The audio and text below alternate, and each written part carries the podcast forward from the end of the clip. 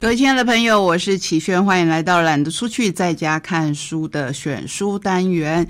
今天的选书为您选的是同一位作者、同一家出版社的两本书，而且这两本书是套书当中的最后两本。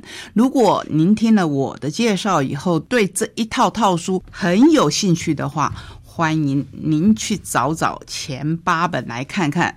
首先，我们来看最后一本，就是《以爱与责任重建世界》。这是谈哪一位日本作家呢？谈村上春树。相信大家对这一位作者绝对不会陌生，而且是相当喜爱的。那谁来谈呢？其实每一个爱他的读者都可以好好的来谈一谈，不管你是在跟朋友讨论，或是您在我们今天的节目当中听了我的介绍以后，你在心中。在空中跟我们交流，我都非常非常的欢迎。不过今天村上春树不是我来谈，是谁来谈呢？是我们的作者杨照来谈。麦田出版的这一套书叫做《日本文学名家十讲》，他一共谈了十位作者：夏目漱石、谷崎润一郎、芥川龙之介、川端康成。太宰治、三岛由纪夫、远藤周作、大江健三郎，这位作家最近才离开我们，相信很多人也都不会陌生。宫本辉以及村上春树，我觉得一开始应该来跟大家介绍一下杨照写的总序，用文学探索日本是什么。就像吉朋在罗马古迹会墟间黄昏时刻，听到附近修道院传来的晚祷声，而起心动念要写罗马帝国衰亡史。我也是在一个清楚记得的时刻，有了写这样一套解读日本现代经典小说作家作品的想法。时间是二零一七年的春天，地点是京都清凉寺雨声淅沥的庭园里。不过会坐在庭园廊下，百感交集。前面有一段稍微曲折的过程，那是在我长期主持节目的台中古典音乐台的邀约下，我带了一群台中的朋友去京都赏樱。那应该也就是差不多这个时候，在二零一七年。可是想不到那一天的行程碰上了下雨，同行的人当中有些人走着走着就很疲累。杨照提出说：“是不是可以改变一下行程？就是大家坐下来。”可是领队令赏告诉我，带团没有这种随机调整空间。我们给团员的行程表等于是合约，没有照行程走就是违约。即使当场所有的团员都同意更改，也无法确保回台湾以后不会有人去观光局投诉。那么令赏他们旅行社可就吃不完兜着走了，好吧？只好在天候条件最差的情况下走这一天，大部分都在户外的行程。这是不是已经是最坏的情况？还不是哦，更糟的是再往下走，到了门口才知道二尊院因为有重要的法事，这一天临时不对游客开放。我相信呢，如果是我走到那个时候。真的是会有一种快要崩溃的感觉啊！然后在下一个行程是哪里呢？就是他提到了清凉寺。清凉寺不是观光的重点，我们去到的时候更是完全没有其他的访客。也许是惊讶这种天气还有人到寺里拜观吧，连住持都出来招呼我们。那虽然呢，他们觉得很不好意思，因为不但鞋子湿了，连里面的袜子都湿了。站上去，你知道日本人他们是会把地板擦得非常非常的干净，所以踏上去以后湿淋淋的，还里面的僧侣呢都出来帮忙。进去以后，本来是应该由住持讲解这个寺院的历史啊，还有它周边的一些资料。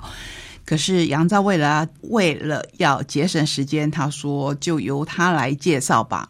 不过日本人龟毛的个性，当然会要求说，他们住持会在旁边听，然后由日本的导游再把杨照的介绍翻译给住持听。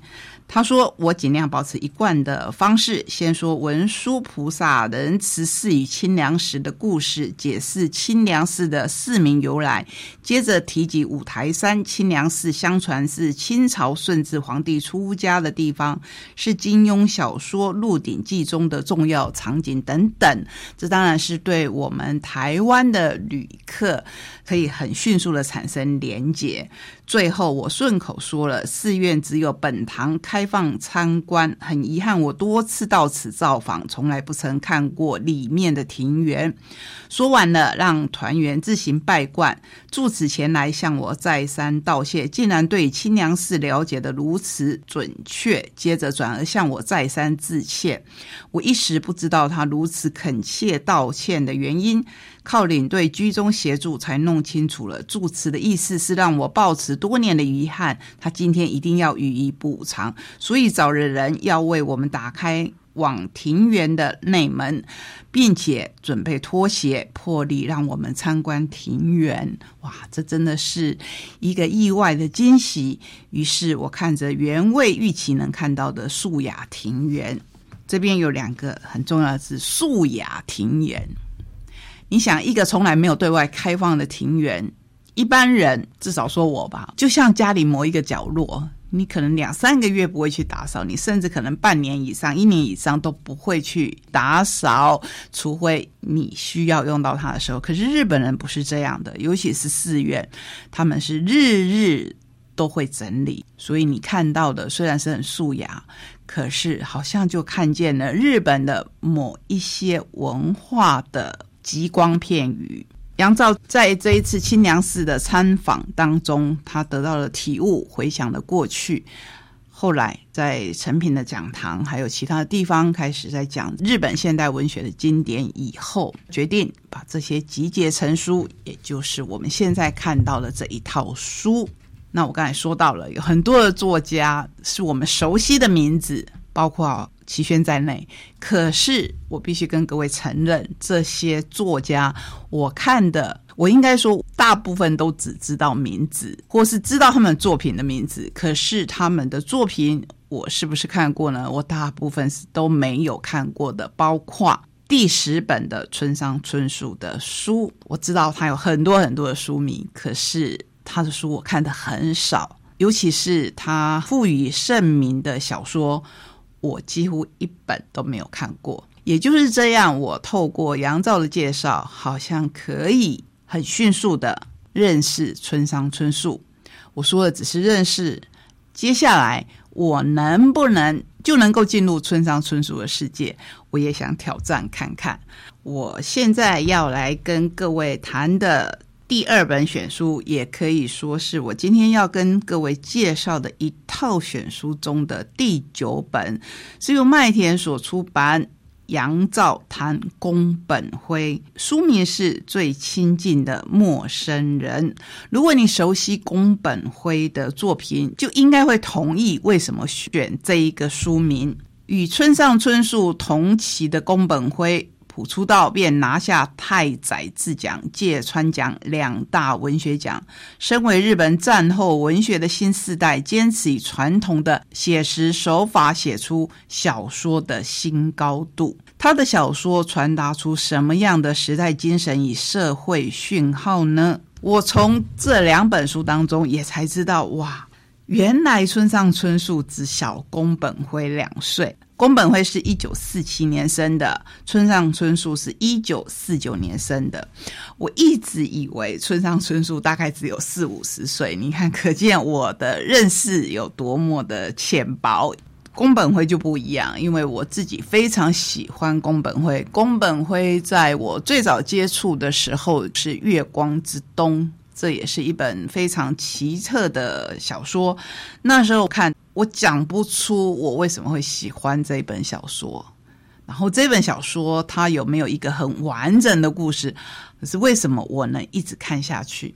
我那时候就会想，这是一个什么样的人写出的小说呢？能有这样的魅力？后来我介绍给一个啊小我十岁的朋友看，他跟我讲说，他完全看不下去。那时候我就知道了，不但人跟人之间有缘分，书跟人之间也是要看缘分的。如果熟悉我们节目的朋友就知道，我后来常常介绍宫本辉的另一本小说就是《锦绣》。《锦绣》是宫本辉的小说里面我最喜欢的一本，以至于我每次介绍宫本辉。他任何一本中译本的小说的时候，我都会再提一次锦绣，包括今天我很开心看到杨照在他的书里面也提到了爱与恨的和解，读锦绣这套书是这样，就是杨照会跟你谈这个作家，然后也会跟大家介绍他几本很重要的作品。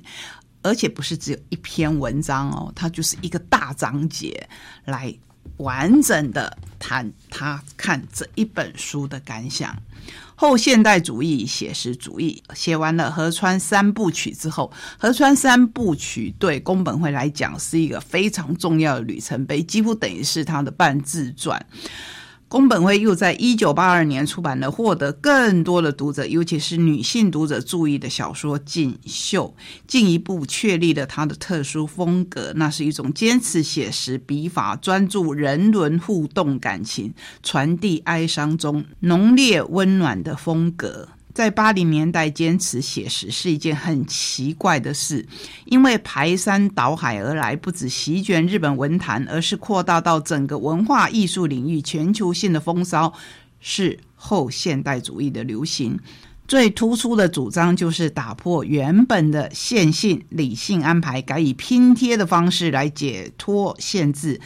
刺激出现实中不存在却比现实更具丰富意义可能性的认知跟体会，拼贴会混乱的时间，将古典主义和现代主义不协调的放在一起。拼贴也混乱了意识，不止让主观与客观同时呈现，而且会将原本固定的人称观点也都打破了。村上春树之所以一出道就被冠以新时代文学旗手的称号，正因为《听风的歌》彻底的打破了日本主流小说的叙述模式。自在流荡，难以捉摸，没有明确的主题，没有清楚的立场，也没有固定的叙事身份与方向，给予日本文坛与读者带来的冲击，不单纯只是创新，更重要的，无疑是符合欧美新潮流的后现代文革，让人觉得哇，日本也有自己的后现代了。所以从这个脉络上看来，你会觉得宫本辉好像固守着写实的手法。是不是落伍了？至少我觉得不是。他坚持写实，坚持写明白，立足于当下日本社会的具体人际关系，又不刻意追求奇情戏剧性，也不走残酷惊悚的路线。每一项立场特性都使得他逆反当时的流行，让自己的作品不容易讨好，不容易受欢迎。这在日本可能需要努力就可以被看见。可是，如果你比较宫本辉跟村上春树在国外的名气跟译本的数量，就知道那是差很多很多的。不过那又如何呢？一个作者总是有他的坚持。我们就来看看锦绣。锦绣采用了不怎么新鲜的书信体，小说由十四封往来书信构成，没有任何信件以外的说明，单靠写信回信两个人的特殊关系背景，就成功的撑起了小说的脊梁骨干。那是一对离婚十年的夫妻，有前妻先写信给分别十年没有联络的前夫，那么久都不联络，一方面因为没有必要，两人婚姻中没有小孩，也就没有。牵绊，另一方面也因为离婚的原因不止不愉快，还极其尴尬。丈夫和别的女人殉情未死，被救了回来。既然都不惜一死和另外的女人到另一个世界去了，这个世界的妻子还能用什么方式维持婚姻呢？离婚之后又怎么可能有什么互动往来？可是人世间的愈合就是这么的奇妙。十年后他们重逢了，我们看到。女主角还是一身的光鲜亮丽，只不过她身旁多了一个残障的孩子。我们看到男主角非常非常的落魄，几乎是从跟他结婚开始算起，一路的往下滑。这十年间发生了什么事？这十四封信到底可以解开多少他们当初没有讲清楚的疑惑，以及这十年来的人生体悟，全部都在锦绣短短的篇幅里。这是我非常喜欢锦绣的原因，而且一看再看，我很少会把书。看第二遍，因为书实在太多了。就像我看到有些人看电影二刷、三刷、四刷、五刷，哈，甚至是连喜欢的剧追剧，可能追完第一次以后会再看第二次、第三次。不过我几乎没有这个习惯，不单纯因为时间的关系，而是我觉得有好多好多更新的东西需要看，所以能让我。回头再看，或是让我念念不忘的小说，我就会特别想要推荐给各位。啊，这一次杨照以他论述的方式来跟各位介绍这十位名家，也谈到了我很喜欢的宫本辉。那我今天就把这两本书介绍给各位。不过我能介绍的部分很少，所以希望各位有兴趣的话，还是去找这一套书来看看。